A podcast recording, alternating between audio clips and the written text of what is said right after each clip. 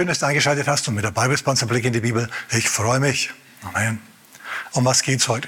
Ihr seht hinter mir die Stadt Bethlehem. Und im Video sieht man es vielleicht nicht so gut, aber da ist der Stern von Bethlehem. Es ist Nacht offensichtlich. Und das sind drei Frauen. Wir kennen die heiligen drei Könige, richtig? Aber wir sprechen heute über die heiligen drei Frauen. Mal zur Abwechslung.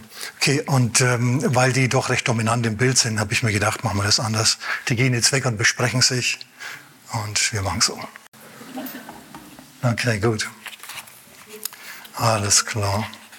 Also, um was, ähm, um was geht's mir heute? Ich fasse mal die ganze Botschaft in einem Satz zusammen, okay?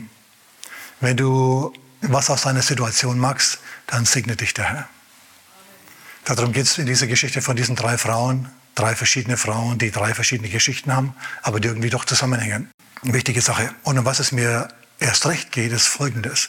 Ich glaube, dass der Herr heute dich freimachen will von einer tiefsitzenden, langanhaltenden Bitterkeit, die du möglicherweise so lange schon hast, dass du sie verdrängt hast und damit lebst. Okay, Gott möchte dich davon freimachen, innerlich freimachen davon. Glaubst du, dass er das kann? Schau, das Wort Gottes macht frei, die Wahrheit macht frei. Amen. Und wenn wir das Wort Gottes hören und auf uns wirken lassen und Glauben, dem Glauben zugreifen, dann macht uns das wirklich frei. Und es ist gut. Deswegen sind wir hier heute Morgen. Okay, also, um was geht's als allererstes? Die erste Frau, um die es mir geht, ist, ähm, ist Elisabeth. Die zweite ist natürlich Maria. Und die dritte ist eine Frau namens Hannah. Wenn du mal genau hinschaust, dann stellst du fest, eine ist verheiratet, aber kinderlos, schon seit vielen Jahrzehnten hat einfach kein Kind bekommen. Die zweite ist ledig, hat aber keinen Mann. Und die dritte, die ist seit langer Zeit Witwe. Also eine verheiratete, eine ledige, eine Witwe. Eine verheiratete ohne Kinder, eine ledige mit Kind und eine Witwe, die weder Mann noch Kind hat. Und alle drei hatten massiv Gelegenheit, bitter zu werden in ihrem Leben, sind es aber nicht geworden. Die haben das Beste aus ihrer Situation gemacht und haben erlebt, wie Gott sie auf die größtmögliche Art und Weise gesegnet hat. Denn diese drei Frauen, ihr Lieben, die sind Gott zu dieser Zeit näher gewesen als alle anderen Menschen auf der ganzen weiten Welt. Schau, du kannst jemandem nahe sein. Ich habe mal einem berühmten Prediger die Hand geschüttelt. Ich war ihm ganz nahe. Damals haben wir noch keine Selfies gemacht. Ihr wisst schon, Bilder mit der Kamera, die gab es damals nicht, mit der Telefonkamera.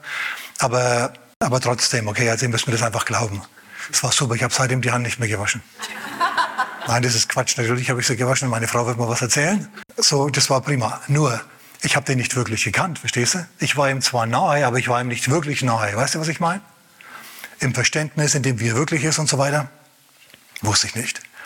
Und, ähm, und du kannst Jesus nahe sein, sogar ihn anfassen und es tut sich trotzdem nicht wirklich was aber du kannst ihn auch kennenlernen und auf diese Art und Weise bist du ihm dann nahe, obwohl du vielleicht räumlich gar nicht so nah an ihm dran bist. Versteht ihr, was ich meine?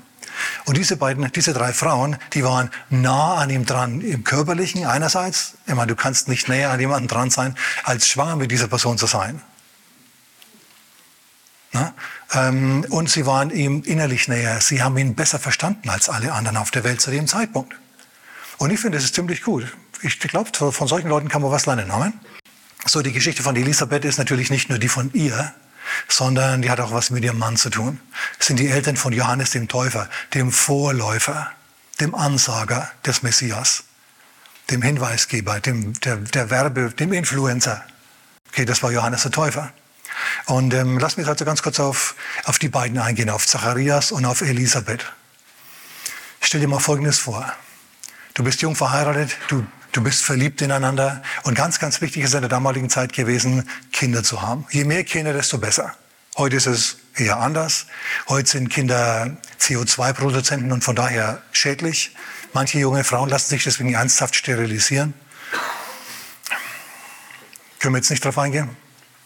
Damals war das vollkommen anders. Je mehr, desto besser. Aber es heißt, kannst du nachlesen in Lukas Kapitel 1, Verse 6 und 7, dass Zacharias ein Priester war und seine Frau Elisabeth aus der hohepriesterlichen Reihe des Aaron war, also priesterlicher Hochadel. Die waren verheiratet. Sie haben Gott gedient.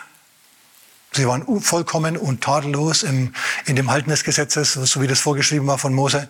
Aber sie hatten keine Kinder, denn Elisabeth war kinderlos. Also Elisabeth war unfruchtbar. Absolut tragische Sache. Jetzt beten die natürlich. Untadelige Leute, die beten um ein Kind. Und es tut sich nichts. Und es tut sich ein Jahr nichts. Es tut sich fünf Jahre, es tut sich zehn Jahre nichts. Und diese Leute, die leben jetzt mit einem Gefühl der Schmach, vor allem Elisabeth natürlich. Denn in der damaligen Zeit wäre es vollkommen in Ordnung gewesen, für Zacharias herzugehen und zu sagen, ja, also gut, Frau, ist halt nichts mit dir, ich, schaffe mir eine Zweitfrau an. Eine Hagar zur Sarah. Hat er aber nicht gemacht. Er war monogam, das muss man sich mal vorstellen. Er hat also die Schmach seiner Frau, der Kinderlosigkeit mitgetragen. Die sind wirklich im Dorf rumgelaufen, bei sich daheim, wo sie waren, und haben sich immer beobachtet gefühlt. Mit uns stimmt was nicht. Aber wisst ihr, was es nicht gemacht hat? Mit ihnen? Sie sind deswegen nicht zornig geworden auf Gott. Sie haben sich nicht abgewendet von Gott. Sie haben nicht die Faust geschüttelt, sondern sie waren weiterhin untadelig, untadelig in ihrem geistlichen Leben, in ihrem christlichen Leben. Damals jüdischen Leben natürlich noch. Das muss erst mal können. Von Gott ein dringendes Bedürfnis nicht erfüllt bekommen und trotzdem gut drauf zu sein. Sie sagen nicht, du bist schuld an unserer Situation, sondern sie lassen das, was sie nicht verstehen, einfach stehen und dienen ihm trotzdem. Sag mal trotzdem. Ist ein wichtiges Wort. Ist ein wichtiges Wort auch für dich. Trotzdem. Wenn du von Bitterkeit befreit werden willst, von diesem tiefen Ressentiment, von dieser, von dieser dunklen Wolke der Traurigkeit und der Depression, die über dir schwebt, musst du da gut zuhören. Das Wort trotzdem ist wichtig, auch für dich. So, die machen also das Beste aus ihrer Situation. Und ich habe schon gesagt, merkt ihr den Satz? Gott segnet solche Leute langfristig.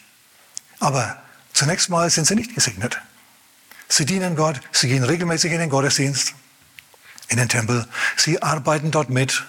Zacharias ist also ein Mitarbeiter dort, er ist sogar eigentlich angestellt als Priester im Tempel und er lässt dort Weihrauch aufgehen und macht verschiedene andere Dinge, die man halt so im Tempel macht. Das machen die, obwohl sie ihre Gebetserhörung nicht bekommen. Sie werden nicht bitter, sondern sie leben. Aber sie werden illusionslos. Sie sind nicht stark im Glauben. Sie sind moralisch unanfechtbar, aber im Glauben sind sie schwach. Und ich kann es ihnen noch nicht einmal verübeln. Du betest für was und du kriegst es nicht und bekommst es nicht und bekommst es nicht. Aber schau, bei Gott ist ein später kein Nein. Und Gott macht es immer so. Wenn jemand für ihn lebt, dann wird er diese Person früher oder später über die Maßen segnen.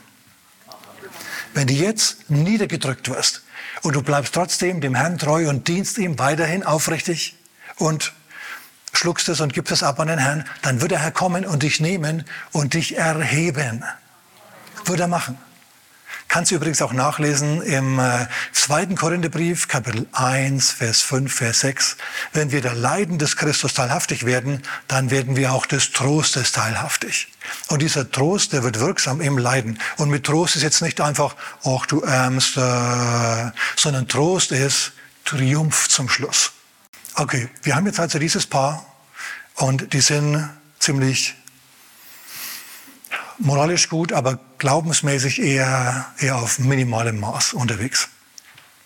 Und jetzt geht Zacharias in den Gottesdienst, in die Gemeinde, und er arbeitet dort mit.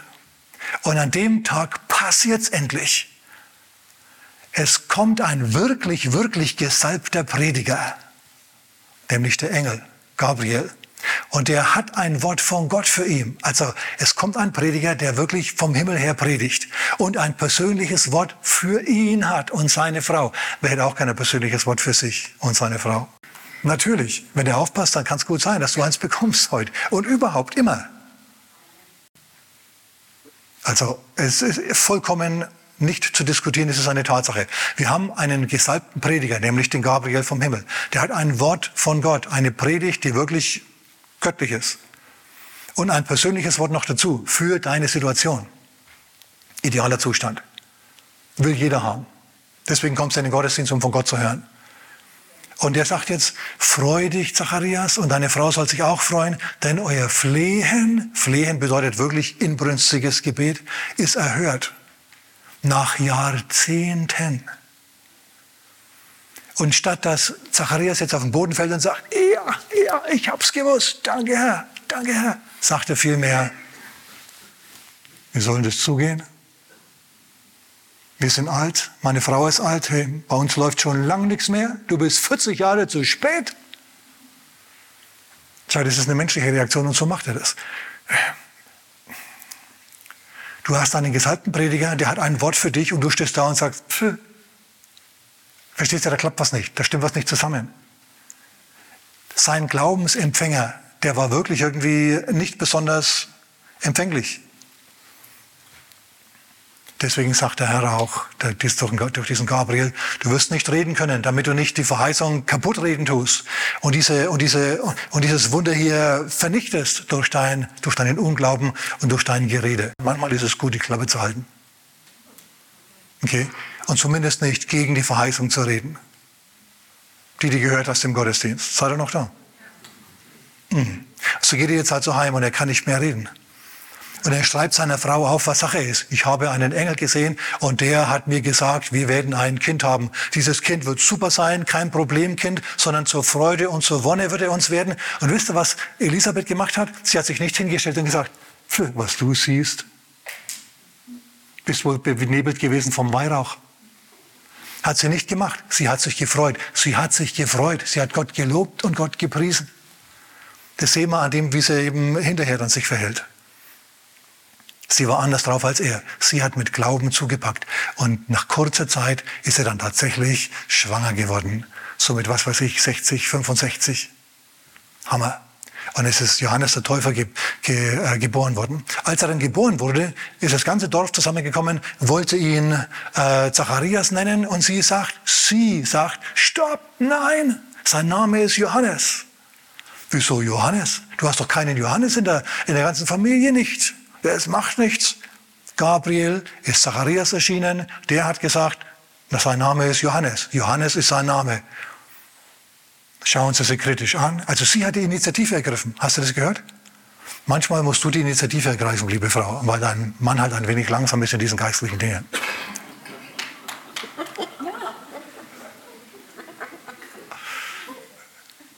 Sie hat es gemacht. Und alle schauen sie kritisch an und dann schauen sie alle auf Zacharias, der still ist, ja, der auch nicht sich gerührt hat scheinbar. Und er schreibt auf seine Tafel drauf, sein Name ist Johannes. Punkt. Und dann ist Johannes der Täufer geboren worden. Und der Geist Gottes war auf ihm und es war alles wunderbar. So diese Frau, passt mal auf, um was geht es mir bei, der, bei, bei Elisabeth? Diese Frau hat Jahrzehnte auf ihre Erhörung gewartet, die nicht kam. Und sie ist nicht bitter geworden, sie hat Gott trotzdem weiter gedient, obwohl das belastend für sie war. Sie hat nämlich gesagt, könnt ihr nachlesen, alles im Lukas Kapitel 1, Gott hat mein, mein Elend angesehen und er hat meine Schmach weggenommen. Und Jesus selber, sagt Johannes der Täufer, war der beste und der vollkommenste Mensch, der von einer Frau geboren wurde, mal abgesehen von ihm natürlich. Also wir haben es hier mit Nobilität zu tun, mit Adligen sozusagen. Hammer. Aber die Eltern, ihr Lieben, dass das passieren konnte, dass, er, dass ihr Gebet noch erhört werden konnte, das lag auch daran, dass sie mitgearbeitet haben. Wenn du Gott dienst, obwohl du auf weite Flur keine Erhörung siehst und du bleibst trotzdem dran, dann kommt Gott und segnet dich eines Tages ganz besonders. Sag mal, ganz besonders. Und das ist mit denen passiert. Von da an haben die einen, einen Sprung im Schritt gehabt, verstehst du? Die haben gefedert, wie Schmidtchen Schleicher seinerzeit. Die waren gut drauf. Wir haben einen Sohn bekommen und was für ein Kind ist es? Ein Prophet des Herrn. Der Geist Gottes treibt ihn. Und es ist wunderbar gewesen. Und außerdem ist Elisabeth eine wichtige Stütze gewesen für die nächste Frau, die wir uns jetzt unbedingt anschauen müssen, nämlich Maria. Ich sage euch mal, Maria hatte Nerven wie Drahtseile. Maria war jung und Maria war belastbar. Belastbar, belastbar, belastbar, belastbar. Sie, was immer sie gerade macht im Zimmer, ja, sieht plötzlich dieses Licht und plötzlich steht dieser Engel vor ihr und er sagt zu ihr, Gott ist mit dir, du Begnadigte des Herrn, du Begünstigte des Herrn. Und sie erstreckt erstmal. Ich meine, es ist wunderbar, wenn ein Engel zu dir kommt und zu dir sagt, hey, du bist in Ordnung mit Gott. dein Leben mit Gott ist prima. Und außerdem gefällst du Gott so sehr, dass du besondere Gunst von ihm bekommen hast. Wem würde das gefallen? Ne? Weil wir denken uns ja immer wieder, hm, was denkt Gott wirklich über mich? Ist er einverstanden mit dem, was ich tue oder nicht? Manchen ist es egal, ob Gott einverstanden ist, sie machen einfach ihren Stiefel. Aber zu solchen Leuten spreche ich ausdrücklich nicht, sondern zu Leuten, die eben mit Gott gehen wollen und, und Gott erleben wollen. Halleluja. So, sie ist als erstmal erschrocken und sie überlegt, was ist das für ein Gruß? Sie überlegt bei sich das Wort des Diagolit, ähm, äh, Dialogizomai in sich. Sie führt einen Dialog in sich. Bin ich jetzt oder ist es echt? Und was sagt der Mann zu mir und überhaupt? Und dann sagt er zu ihr, was passieren wird. Du wirst schwanger werden. Und was, was du gebären wirst, ist der Sohn des Höchsten. Das, was in dir heranwachsen wird, wird Sohn Gottes genannt werden. Und Gott, der Herr, wird ihm den, den Thron seines Vaters David geben. Welche Mutter hätte gern, dass ein Engel ihr erscheint und zu ihr sagt, dein Sohn, der wird mal, der wird mal der König von Deutschland. Oder der Präsident der Vereinigten Staaten oder irgendwie sowas. Du würdest dir denken, oh, das ist ja, ja, können wir drüber reden? Ist gut, ne? Und so was sagt er ihr. So was sagt er ihr. Und sie sagt, ja, wie kann das zugehen? Ich meine, Josef und ich, wir sind zwar jetzt verlobt, das heißt so gut wie verheiratet, aber so richtig verheiratet, ich meine so richtig. Also, wie gesagt, unsere Ehe ist sozusagen jetzt hier ein Fahrrad und wir klingeln nur, aber Rad gefahren sind wir jetzt noch nicht.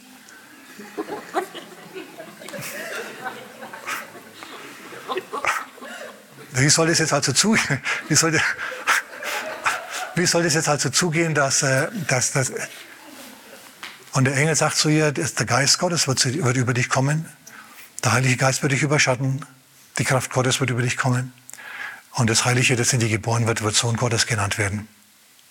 Und Maria sagt, ui, schau, verschiedene Sachen gehen durch ihren Kopf. Will ich das wirklich? Wenn ich jetzt, wenn ich jetzt ledig schwanger werde und ich sage das meiner Mama jetzt dann gleich, dann sagt die Mädchen, spinnst du? Auf gar keinen Fall. Ledig schwanger machen wir nicht. Wenn ich das zu Josef sage, Josef, Josef, ich bin jetzt schwanger, aber du bist nicht der Vater, dann, äh, dann verabschiedet sich der von mir. Und es ist noch die beste Version, wenn er mich einfach gehen lässt. Ich werde also möglicherweise Josef verlieren. Ich werde möglicherweise, das heißt nicht nur möglicherweise, ich werde ganz sicher scharfe Zungen gegen mich reden haben. Das ganze Dorf wird über mich herziehen, wenn ich jetzt ledig schwanger werde. Will ich das? Schau, diese Frau ist sich durchaus in ihrer, trotz ihrer Jugend des Preises bewusst, den sie hier bezahlt. Und wisst ihr, was sie macht? Sie sagt ja. Sie denkt sich nämlich, wenn Gott mir eine Aufgabe gibt, und wenn sie auch noch so schwer ist, dann gibt er mir gleichzeitig die Fähigkeit, diese Aufgabe durchzuziehen zu seiner Herrlichkeit und zu seiner Ehre, denn er wird mich nicht allein lassen in dieser Situation. Amen. Und diese Sachen, die sind in ihr vorhanden, diese Überzeugungen sind in ihr vorhanden. Sie setzt ihre Beziehung zu Josef aufs Spiel, zu ihren Eltern, zur Dorfgemeinschaft, zu allen anderen Menschen. Sie wird eine Zeit lang niemand anderen haben außer Gott. Aber der Engel sagt außerdem, und Elisabeth, deine Verwandte, sie ist jetzt schwanger im sechsten Monat. Und sie, sie, sie, sie freut sich, ja, sie, die, die so alt war und jetzt trotzdem noch schwanger geworden ist. Sie wird dich verstehen quasi, ja. Sie wird deine Helferin sein. Sie wird dein Zuspruch sein, dein Kontakt sein, die Person, mit der du reden kannst. Ist es gut?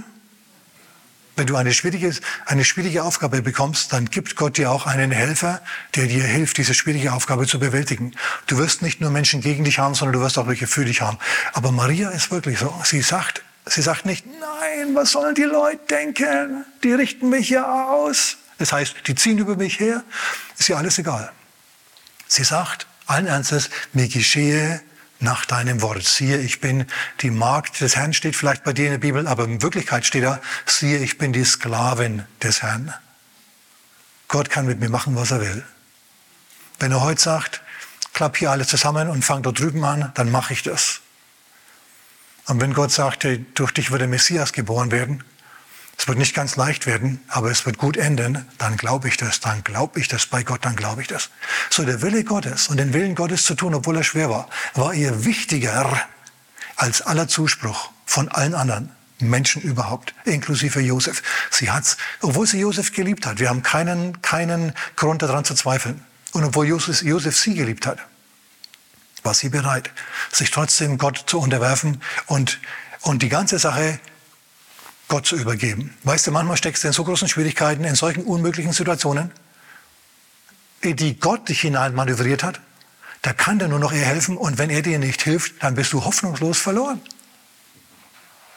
Das sind schwierige Situationen, das sind ekelhafte Situationen, aber gleichzeitig sind es auch die Situationen, die uns stark machen im Glauben. Ist dir das bewusst? Manchmal mutet Gott dir Sachen zu, aber nur um dich hinterher eben für größere Aufgaben zu verwenden oder um dich zu befördern überhaupt sozial. Wie er das mit Hiob gemacht hat und wie er das natürlich auch mit Maria gemacht hat. Ja, die gesalbteste und, und die, die populärste Frau in der ganzen Geschichte der Menschheit ist Maria jetzt. Aber damals war es nicht so einfach für sie. Überhaupt nicht einfach. Stell dir das mal vor. Mama, Mama, Sie stürzt ins Wohnzimmer oder in die Küche. Mama, Mama, du wirst nicht glauben, was mir gerade passiert ist. Ein Engel ist mir erschienen. Und die Mutter, die merkt, irgendwie ist was Besonderes an ihrer Tochter, die wirklich, die ist wirklich noch umglitzert von der Herrlichkeit Gottes irgendwie. Und dann fängt sie an zu reden und sagt, du, ich werde ein Kind haben. Ich bin die Mutter des Messias, Mama. Ich bin die Mutter des Messias. Ich bin schwanger. Und, das, und die Mutter, garantiere ich euch, die sagt, Mädchen, du spinnst du spinnst total. Und wenn sie auf die Straße rausrennen und sagt, Leute, ich bin schwanger und zwar von Gott, dann sagen die Leute erst recht, jetzt spinnt sie total.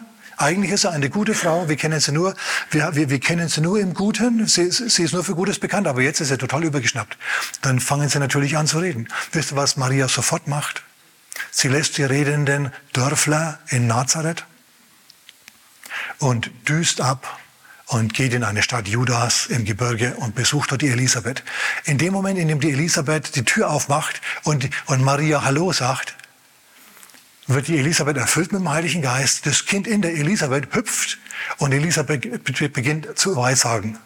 Wie geschieht es mir, dass die Frau, dass die Mutter meines, also, dass die Mutter meines Herrn zu mir kommt?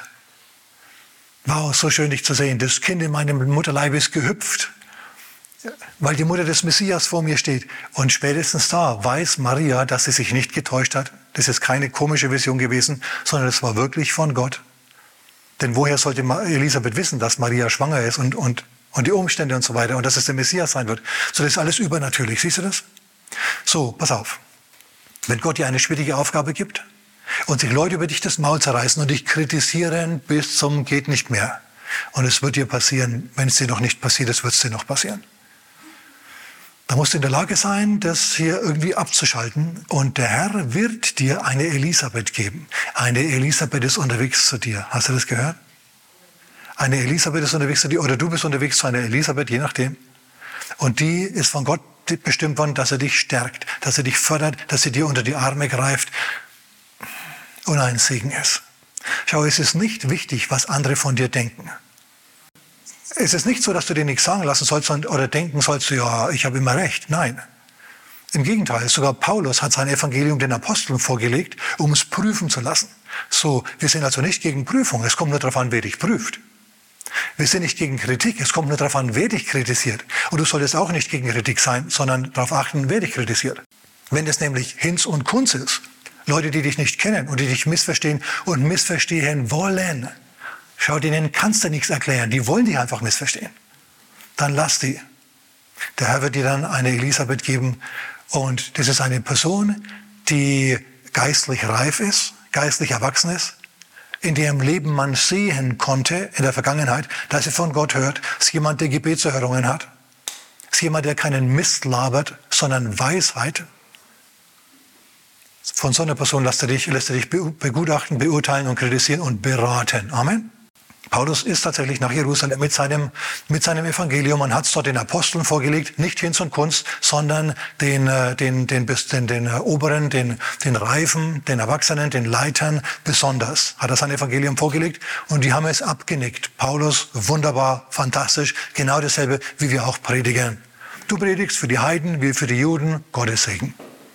Also sich kritisieren zu lassen, ist in Ordnung, es kommt nur darauf an, von wem. Ähm, und pass auf, manche Leute, die, ähm, kommt immer auf die Persönlichkeit dieser, des Kritikers an. Manche Leute, die, die reden einfach nur, damit sie sich reden hören. Und andere, die sind vielleicht einfach melancholisch veranlagt. Und wenn die dich dann kritisieren, dann klingt das irgendwie besonders bitter oder besonders spitz. Du musst dann erkennen, das ist nicht Absicht, sondern die sind einfach so. Die können nicht aus ihrer Haut raus. Seid ihr noch da? Okay, musst du wissen, das ist wirklich gut für dich. Du kannst es dann genauso die Kritik von diesen Leuten, wenn sie dich nicht kennen und wenn sie geistlich unreif sind, genauso abhaken wie die von allen anderen. Auch wenn die irgendwie härter formuliert ist und spitzer ist und launischer ist und so, es muss dich nicht belasten. Ja, denn wie gesagt, bei manchen äh, ist es nett, wenn sie uns kritisieren und bei anderen, da ist es richtig, die versuchen dich zu verletzen. Aber die können nicht aus ihrer Haut raus, sind einfach so, sind Oft sind es Melancholiker und das musst du einfach wissen und dann hakst du das ab. Du weißt, sie können nicht aus ihrer Haut. Die sind mit allen so, nicht nur mit dir. Elisabeth ist jetzt eine Stütze für Maria. Finde ich gut, finde ich richtig wunderbar. Und ähm, wir machen jetzt mit Maria weiter. Maria ist jetzt richtig schwanger. Sie ist jetzt wieder daheim bei Josef. Sie weiß nicht, wie Josef sie jetzt empfangen wird, aber Josef hat von Gott gehört. Auch zu ihm ist ein Engel gekommen.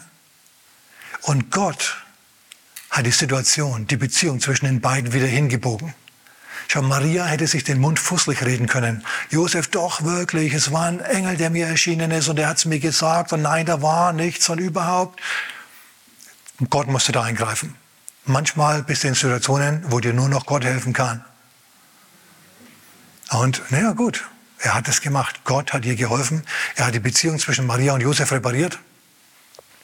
Und jetzt waren sie miteinander zusammen und, äh, und haben sich verstanden. Jetzt hatte sie nicht nur die Elisabeth, jetzt hatte sie auch noch den Josef, mit dem sie reden konnte, Unterstützer. Aber aufgrund von, von, von, von äh, Situationen halt außerhalb ihrer Veränderungsmöglichkeit, für die sie nichts konnten, da konnten sie nichts dazu, mussten sie jetzt, weil der Kaiser das so wollte, weil der Staat es so angeordnet hat, nach Bethlehem gehen. Als Maria hochschwanger war. Und ich sage euch mal eines, es war zwar für Maria momentan belastbar, von Nazareth nach Bethlehem die 120 Kilometer zu gehen, zu reiten auf dem Esel. Aber es war besser für sie.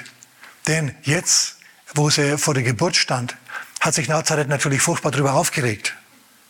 Über ihre Schwangerschaft und wie das zuging und man weiß nicht genau und, und so weiter. Ihr wisst es ja. Nazareth hatte nicht den besten Ruf. Was kann von Nazareth Gutes kommen? Erinnert euch? Das hat der Nathanael gesagt seinerzeit. Nazareth hatte nicht den besten Ruf. Die haben die natürlich kritisiert. Die haben die in die Pfanne gehauen. Das Gerede ist hochgewogt und das kannst du als Hochschwangere genau nicht haben.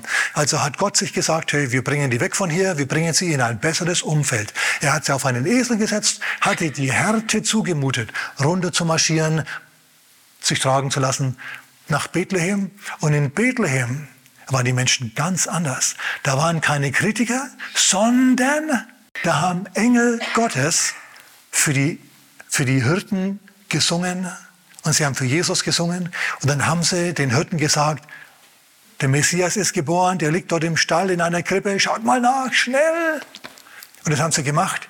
Und von Stund an hatte Maria und Josef und das Jesuskind einen Fanclub, der sich für sie verwendet hat. Wenn dir ein Engel erscheint und dir sagt, hey, das ist eine besondere Familie, dann unterstützt du die. Wer würde die unterstützen? Immer, hallo. Doch mehrere, ja, zwei, drei, doch, echt? Alles klar, gut, dass ihr da seid. Jetzt wisst ihr es. Natürlich wird man denen helfen, ist doch ganz klar. Ein Engel erscheint dir und sagt, die sind besonders, hilf ihnen. Dann magst du das. Das haben die gemacht. Also, der Herr wird, pass auf, der, das ist ein Wort für manche von uns. Du bist zu lange in einer kritischen Umgebung gewesen, wie im Säurebad. Es war wirklich schlecht. Und jetzt hat sich das Ganze zugespitzt und der Herr sagt dir heute Morgen, ich nehme dich jetzt raus aus dieser Nazareth-Umgebung und gib dich in eine Umgebung, in der man dich mag, in der man dich nicht nur liebt, sondern in der man dich auch mag, weil lieben soll man ja alle Menschen. Aber du wirst auch noch gemocht werden. Leute werden dich umsorgen. Du wirst in eine Gruppe kommen, die dich mag, die dich mag. Und zwar von Gott her kommt diese Gunst.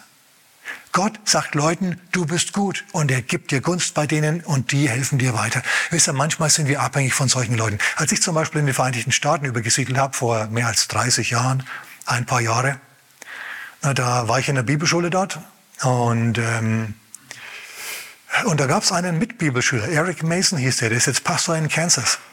Der hat sich gedacht, oh, dieser, dieser Deutsche steht auf dem Schlauch, was Amerika anbetrifft. Der hat mich dann quasi unter seine Fittiche genommen. Ja. Ich bin mit dem durch die Gegend gefahren, der hat mir Amerika erklärt, ich war mit ihm auf der Arbeit. Der hat so was man halt so macht als Bibelschul, Bibelschüler, so Nachmittagsarbeiten, Vormittags Bibelschule, hat er Teppiche geschäumt und dann abgesaugt und ich habe ihm mitgeholfen. Dann haben wir Fenster geputzt und so weiter, das war jemand anders. Aber trotzdem, so der hat mir Amerika erklärt, mehr oder weniger. Wir sind auf seine Farm nach Kansas, also elterliche Farm. Dort habe ich dann das erste Mal mit einer äh, Schrotflinte geschossen ne? und war erstaunt, wie das doch klingt, ja und so, also lauter so Zeugs, verstehst du, das, die ganze Amerikaner ne, haben mir das so beigebracht. Und natürlich viele andere auch noch. Viele andere auch noch. Also da war wirklich viel Gunst da. Das war richtig gut. Denn die Umgebung hier in Deutschland, in der ich vorher war, die war ziemlich, ich sag's mal so, die war ätzend zum Schluss hin. Okay, um das, ohne das jetzt vertiefen zu wollen. Aber Amerika war plötzlich, es war alles anders, es war alles gut. Ich, ich habe in Tulsa richtig daheim gefühlt, bis der Herr dann gesagt hat, so, jetzt gehst du wieder woanders hin. Jetzt gehst du wieder zurück ins Säurebad.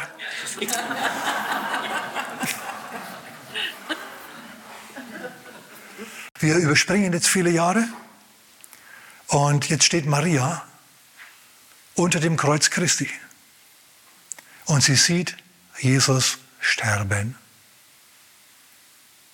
Es ist furchtbar für eine Mutter mitzuerleben, wie dein Kind stirbt. Und es ist noch mal furchtbarer, wenn es am Kreuz stirbt, vor dir verblutet, nackt und bloß da hängt, wie es aus dem Mutterleib kam. Furchtbar, furchtbar. Und du als Mutter stehst davor und kannst nichts machen. Die Ungerechtigkeit und vor allem die Verwirrung. Denn der Engel hat doch gesagt, Gott wird ihm den Thron seines Vaters David geben. Und jetzt hängt er am Kreuz und er sitzt nicht auf dem Thron. Er hängt am Kreuz und sitzt nicht auf dem Thron. Wisst ihr, was sie hätte schreien können zusammen mit Jesus? Mein Gott, mein Gott, warum hast du mich verlassen? Sie hätte rufen können, mein Gott, mein Gott, warum hast du mich verraten? Aber das hat sie nicht gemacht. Sie hat die Zähne zusammengebissen und hat nichts gesagt. Nichts hat sie gesagt. Kein einziges Wort aus dieser Zeit ist uns überliefert. Jesus hat sich noch um sie gekümmert. Siehe, siehe, Frau, dein Sohn. Das ist Johannes der Apostel gewesen. Apostel, nimm sie auf, Johannes, nimm sie auf, das ist jetzt deine Mutter. Kümmere dich um sie, denn ich bin jetzt weg. Jesus sagt dir klar und deutlich, ich werde nicht auf dem Thron sitzen. Aber das, der Engel hat doch gesagt, ich soll auf dem, er wird auf dem Thron sitzen und jetzt tut er das nicht. Sie hätte bitter werden können, sie hat es aber nicht gemacht. Sie hat gesagt, okay, das verstehe ich jetzt nicht. Lass ich jetzt einfach so stehen. Wer war schon mal in der Situation? Verstehe ich jetzt nicht, lass ich jetzt mal so stehen. Wir kommen immer wieder in diese Situationen und da musste das einfach so stehen lassen. Ich sage euch, Maria hat bittere Tränen geweint. Bis nach der Auferstehung. Als sie dann die Worte gehört hat von Maria Magdalena und den anderen, hat sie verschiedene Sachen bestimmt verstanden. Und ich garantiere euch, wenn Jesus seinen Jüngern erschienen ist, wenn er seinem Bruder Jakobus erschienen ist, der, der sein Gegner war zu Lebzeiten, dann ist er hundertprozentig auch seiner Mutter erschienen und hat sie getröstet. Amen. Und von da an war die Welt eine vollkommen andere für sie. Da ist er eingetreten in diesen, in diesen Ruf als Gesegnete des Herrn. Wenn Maria unter uns wäre, dann würde ich mich hinsetzen und ihr zuhören, wie sie mal Schwenke aus der Jugend des Christus erzählt. Man überlegt mal, was diese Frau zu sagen hatte. Ja, sie hat nicht gewusst, dass die Gemeinde entstehen wird. Sie hat das alles gedacht, dass das politisch wird und so ist es aber nicht geworden und sie hat sich darauf eingestellt. Sie hat sich darauf eingestellt. Kannst du dich auch auf neue Situationen, die ungeplant plötzlich entstehen, einstellen? Bist du so flexibel im Kopf?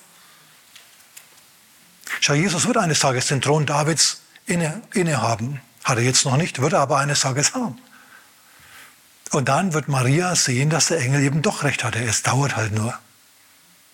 Das ist wichtig, dass du nicht bitter, bitter wirst, wenn du durch Dinge gehst, die du nicht verstehst. Bleib dran. Dien Gott weiter. Obwohl du in einer schwierigen Situation bist. Und Gott wird dich segnen. Unweigerlich wird er dich segnen. Er wird dich segnen. Das hat er mit Maria gemacht. Hat er mit Maria gemacht. Sie ist die meistgeehrte Person zu ihrer Zeit auf der Erde gewesen und immer noch. Durch alle Geschlechter hin wird es wahrscheinlich so sein. Es wird nie mehr jemanden geben, der die Mutter des Messias ist. Und sie hat es nicht verdummbeutelt. Sie konnte mit diesen schwierigen Situationen umgehen. Deswegen sage ich, die Frau war belastbar. Im 1. Korintherbrief Kapitel 10, Vers 13, da heißt es, keine Versuchung hat euch ergriffen als nur eine menschliche. Gott aber ist treu, der nicht zulassen wird, dass ihr über euer Vermögen versucht werdet, sondern mit der Versuchung auch den Ausweg schaffen wird, damit ihr sie ertragen könnt. Maria wusste das. Die hat es intuitiv verfasst. Gott gibt mir keine Aufgaben. Gott lässt mich nicht durch ein Jammertal gehen, wenn er mir nicht gleichzeitig die Kraft gibt, damit zurechtzukommen. Und das hat er gemacht. Er hat ihr Unterstützung gegeben. Er hat ihr einen Fanclub gegeben, die Hirten seiner Zeit, die sie unterstützt haben. Und dann noch was jetzt wieder nach der Geburt und in dieser Zeit, als sie in Bethlehem gelebt haben. Gott wusste, was kommt, nämlich die Verfolgung durch Herodes. Und nur einer konnte diese Verfolgung aufhalten, beziehungsweise den Christus davor verschonen. Und es war Gott. Entweder Gott ergreift die Initiative oder wir sind gelackmeiert. Schau, dieses übernatürliche Element, das Eingreifen Gottes, das unsteuerbar ist, das von uns nicht erzeugbar ist, auf das musst du vertrauen, dass Gott einfach macht, was er für richtig hält und er wird im richtigen Moment schon das Richtige tun. Auf jeden Fall hat, hat äh, Josef einen Traum bekommen, flieh, geh nach Ägypten, denn Herodes will das Kind töten. Und das hat er gemacht, das hat er gemacht. Aber er hat es nicht als mittelloser junger Mann gemacht, weil die hatten ja nicht viel Geld. Sondern vorher hat Gott aus fernem Land jemanden gebracht, der sie finanziell versorgt. Josef konnte ja nicht arbeiten jetzt in Nazareth, er war ja jetzt unterwegs musste sich um seine Frau kümmern, diese ganzen Dinge. Es war also jetzt keine Zeit, um Geld zu verdienen. Hat Gott sich darum gekümmert. Die heiligen drei Könige sind angekommen. Ob sie jetzt drei waren oder Könige waren, wissen wir nicht. Sie waren einfach die Weisen aus dem Morgenland. Aber sie haben eines gemacht. Sie haben Gold, Weihrauch und Myrrhe gegeben. Lauter, teures Zeug. Was will jetzt ein Kleinkind mit Myrrhe? Ein Kleinkind braucht Windeln und keine Myrrhe. Ja, und Weihrauch braucht es auch nicht. Es braucht Babybrei. Und Gold braucht es eigentlich auch nicht, sondern es braucht vielleicht eher, was weiß ich, einen Esel, der es transportiert und solche Sachen. Also was machen die mit diesen Gaben? Sie verkaufen sie. Gold, Weihrauch und Myrrhe verkaufen sie an den Tempel, ist doch klar. Und jetzt haben sie Geld. Und als der Engel jetzt kommt und sagt, pack die Sachen, Josef, gleich in dieser Nacht und geh, denn Verfolgung bricht los, konnte er das machen. Und er war nicht pleite, sondern Gott hat ihn versorgt. Was Gott bestellt, bezahlt er auch. Amen. Was Gott bestellt, das bezahlt er auch und das hat er hier gemacht. Nur schau, du brauchst die Nerven, um das zu glauben, denn das ist ein Blindflug gewesen. Die wussten nicht, was auf sie zukommt. Maria wusste nicht, was kommt. Josef wusste nicht genau, was kommt. Es, es war mehr oder weniger ein, ein, ein Wandeln in der Dunkelheit. Immer nur einen Schritt haben sie vorausgesehen. Immer nur einen Schritt. Und diesen Schritt sind sie zuversichtlich gegangen und Gott hat sie dafür gesegnet. Bei Elisabeth hat es ewig lang gedauert, bis sie gesegnet wurde, aber dann wurde sie wirklich richtig gesegnet. Bei Maria war es auch verwirrend, aber zum Schluss ist sie eben doch gesegnet worden. Und jetzt muss ich noch zum Abschluss zur dritten Frau kommen, nämlich der Hannah. Simeon muss ich auch noch draufpacken, weil da ist mir nur ein guter Punkt eingefallen. Also aber ich auf jeden Fall jetzt zunächst mal zu Hannah. Bei Hannah ist es jetzt so, die ist im Tempel. Die wohnt im Tempel. Sie weicht Tag und Nacht nicht vom Tempel, sondern sie betet und fleht Tag und Nacht im Dienst vom Herrn. Also normalerweise sind solche Leute komisch, die Tag und Nacht flehen und nicht vom Tempel weichen. Aber diese Frau war anders, die Frau war echt, war prophetisch begabt. Und wie kam die dazu? Hier einen Fürbittedienst zu haben für Israel und für den Messias? Wie kam die dazu? Man muss lesen, was mit der war. Ist, äh, Im Lukas Kapitel 2 steht das alles. Und zwar war Hannah eine Frau, die jung geheiratet hat, dann sieben Jahre mit der Liebe ihres Lebens gelebt hat und dann ist ihr Mann gestorben. Ihr Mann ist gestorben, als sie so Ende 20 war, Mitte, Ende 20. Er war tot. Die Liebe ihres Lebens ist gestorben. Und sie war so innerlich im Konflikt mit sich selber, dass sie nicht mehr bereit war, jemanden anderen zu heiraten. Ihr Mann, von dem wir nicht wissen, wie er hieß, war ein so guter Mann, sie hat ihn einfach nicht vergessen können. Wenn sie jetzt mit einem anderen zusammen, also wenn sie einen anderen heiraten würde, dann würde sie immer an den ersten Mann denken und das wäre nicht ganz fair dem zweiten Mann gegenüber. Weißt du, wenn du mit einer Person verheiratet bist, Aber die Person, die denkt ständig an jemanden anderen, das ist nicht, das ist nicht gut. Und sie hat sich gedacht, was mache ich jetzt in meiner Not? Und, äh, und sie ging in den Tempel und hat angefangen, dort zu beten und Gott zu suchen. Und, und sie hat angefangen, für Israel zu beten, für das Elend, die römische Besatzung, die, die, Krieg, die ganzen Kriege, die ganzen Dinge, die da schle schlecht liefen. Sie hat gebetet für dieses Land. Sie ist nicht bitter geworden, obwohl sie die Liebe ihres Lebens verloren hat, sondern sie hat sich näher hinbegeben zu Gott. Sie ist nicht abgefallen und hat sich noch einen gesucht. Gott, du hast meinen Mann sterben lassen, jetzt suche ich mir in irgendeinem Nachtclub einen anderen. Hat sie nicht gemacht. Sie hat gesagt, okay, Herr, ich verstehe es nicht, aber Herr, du bist heilig. Du hast es nicht zu verantworten, Herr. Ich will dich besser kennenlernen. Wenn ich meinen Mann, der so gut war, jetzt nicht mehr kennenlernen will, kennenlernen kann, dann will ich wenigstens dich kennenlernen. Herr, offenbar dich mir, zeig dich mir, gib mir einen Geist der Weisheit und der Offenbarung in der Erkenntnis seiner selbst. Und dann hat sie Zeitung gelesen und hat aus der Zeitung nicht irgendwie, verstehst du, Ärger abgeleitet, Mensch, die sind so blöd und alles, sondern sie hat es gesehen, was da ist. Dann hat sie diese Punkte genommen und hat über die Probleme des Landes gebetet im Tempel. Und wenn du jemanden im Tempel hast, die offensichtlich eine reife Person ist und die betet, schau, du kannst nicht den ganzen Tag beten. Ab und zu musst du auch andere Sachen machen, da sprichst du mit Leuten, ja, und was ist passiert? Äh, Hannah hat sich mit anderen Leuten unterhalten. Und andere haben gemerkt, was diese Frau zu sagen hat. Man hat sie angehört. Und so hat sie gebetet und sie hat außerdem gedient. wisst ihr, was dieses Dienen war? Nicht nur Wasser tragen für die Priester. Wort Gottes mitteilen. Denn wenn du jemanden hast, stell dir vor, eine junge Frau, die geht zu Hannah in den Tempel und sagt, Hannah, du betest doch, du hast doch so einen Dienst, du hast doch schon so viele Gebetserhörungen. Schau, ich habe dieses Anliegen. Und dann schüttet diese junge Frau, diese alten Frau ihr Leben aus und die alte Frau sagt, okay, ich bete mit dir. Die hat einen Beratungsdienst, einen seelsorgerlichen Beratungsdienst, was Paulus älteren Frauen empfiehlt in der Gemeinde, in seinen Pastoralbriefen. Ältere Frauen sollen Jüngere beraten, genau das hat er gemacht. Und die anderen haben sie ernst genommen, weil sie eben, weil sie eben Offenbarungen hatte, weil sie was zu sagen hatte, weil sie Gebetserhörungen hatte. Na, vielleicht, vielleicht macht der Herr dich zu so einer Hanna. Dass er, wenn du schon älter bist und Erfahrungen mit Gott hast, Gebetserhörungen hast, dass der, sei offen dafür, dass der Herr Leute zu dir bringt, denen du einen guten Rat geben kannst. Amen. Und Vielleicht bringt der Herr ja eine Hanna in dein Leben, wie er jetzt eine Hanna in das Leben von Maria und Josef bringt. So diese Frau, die offensichtlich im Tempel gepredigt hat, was sie jetzt nämlich gleich tun wird, und einen Seelsorgedienst hatte, die kommt jetzt, als Maria und Josef Jesus in den Tempel bringen, ihn beschneiden lassen und ein Opfer darbringen. Schaut, Jesus war von Anfang an am Sabbat in der Gemeinde. Und dort haben sie das Wort Gottes gehört und dort haben sie dann ein Opfer gebracht. Haben sie gemacht. Und weil sie das gemacht haben, sind ihnen die richtigen Leute begegnet. Weißt du, dass dir in der Gemeinde oft die richtigen Leute begegnen? Danke für das Donner der Arme. Auf jeden Fall war das so, dass zufällig in Anführungszeichen diese Hannah angeleitet wurde zu kommen, dieses Kindes besonders. Dann hat sie dieses Kind gesehen, sie ist auf Maria und Josef zugegangen, ja, die ihr Opfer gerade gegeben haben, und hat angefangen, über dieses Kind zu reden. Sie hat über alle, die da standen, über dieses Kind gepredigt. Eine Frau hat gepredigt. In der größten Gemeinde der damaligen Zeit, im Tempel in Jerusalem. Hältst du es aus?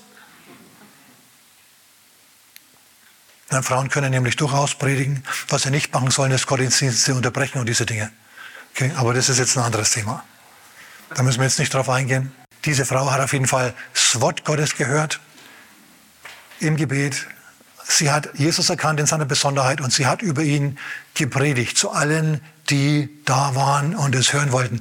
Sie hat gepredigt. Und Maria und Josef standen da und haben sich diese Predigt angehört und waren ganz verwundert. Und dann kam noch ein Mann an, den muss ich jetzt unbedingt noch anbringen. Jetzt hat er noch da. Okay, diese Zeit haben wir noch. Es kommt Simeon an, ein gerechter alter Mann, der in Jerusalem gewohnt hat, ein Prophet dem eine Zusage geworden ist vom Heiligen Geist, du wirst den Messias sehen. Und der kommt jetzt, wichtiger Punkt, der kommt jetzt durch einen, durch, durch den Anschub, durch den Antrieb des Heiligen Geistes in den Tempel. Und er sieht dort Jesus und er geht auf Jesus zu und er, und er drückt Jesus und er sagt, oh Herr, ich danke dir, jetzt entlässt du deinen Knecht in Frieden, jetzt habe ich den Messias gesehen, danke. Leute, dieses Kind ist ein ganz besonderes und jetzt predigt er auch noch. Aber mein Punkt, auf den ich raus will, ist folgender. Der Mann war daheim, der war nicht im Tempel. Ich meine, er alt, ja. Manche kommen deswegen nicht mehr in den Gottesdienst und schauen online oder schauen im Fernsehen. Übrigens, wir sind ab 1. Januar ähm, 2024 auf mehreren Stationen, jetzt auch in der Schweiz, auf Star TV und auf Helvetia One, preis dem Herrn. Wer da jetzt mal nachschauen will, kann das machen. Amen. Dieser Simeon, der war daheim. Der hat gerade die Sendung im Online-Kirche angeschaut. Und jetzt plötzlich, nachdem die Sendung vorbei ist, spürt er in seinem Herzen, geh in den Tempel, geh in den Tempel, dort ist jetzt der Messias. Und wisst ihr, was er machen hätte können? Er hätte sagen können, ach Herr, ich habe die Predigt heute schon gehört. Musik kann ich selber machen. Ich schaue mir jetzt ein Fußballspiel an. Hätte er machen können, hat er aber nicht gemacht. Als der Geist Gottes ihm gezeigt hat, geh, setz dich in Bewegung, hat der Mann sich in Bewegung gesetzt und er hat tatsächlich den Messias gesehen. Ich sage euch, wir alle, du und ich, wir haben schon massenweise Gelegenheiten verpasst. Segen verpasst, weil wir diesen Frieden, dieses Friedenszeugnis im Innern an uns vorbei haben ziehen lassen. Ruf den an, schreib dem eine Karte, triff den, red mit ihr, solche Sachen. Und wir haben es nicht gemacht und der Segen ging uns durch die Lappen.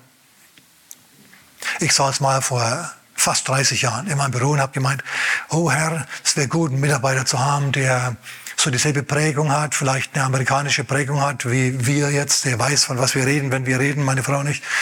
Hm, hm, hm, und dann kommt mir ganz stark aufs Herz, hey, der Larry, ein Bekannter von mir aus Amerika, und auch ohne dass wir das wussten, ist ein gemeinsamer Bekannter von mir und meiner Frau gewesen, ähm, ohne dass wir uns gekannt haben. Okay, die, die, wir haben also den eher gekannt, als wir einander gekannt haben. Witzig. Der Missionar Larry, der sitzt gerade in seiner Wohnung und, und er wartet auf deinen Anruf. Und ich denke mir, diese Führung ist wirklich stark. Ich denke, ich mache das. Ich habe zum Telefon gegriffen und habe ihn angerufen, habe gesagt, Larry, hör zu, altes Haus, willst du nicht zu uns ziehen? Ich brauche einen Mitarbeiter. Und er sagt jetzt, pass auf, du wirst es nicht glauben, aber meine Frau und ich, wir sitzen jetzt gerade hier und wir überlegen uns, was wir machen sollen. Hier irgendwo sind wir jetzt fertig mit dem, mit dem Werk, wo wir jetzt sind. Wir überlegen uns, wo wir hin sollen. Ja, dann, dann zu uns natürlich. Sind die gekommen. Ich bin mit ihm rumgefahren, habe mit ihm ein Haus gesucht, wegen seiner wachsenden Familie. Wir haben ein Haus gefunden. Wir haben das dann als Gemeinde renoviert mit ihm.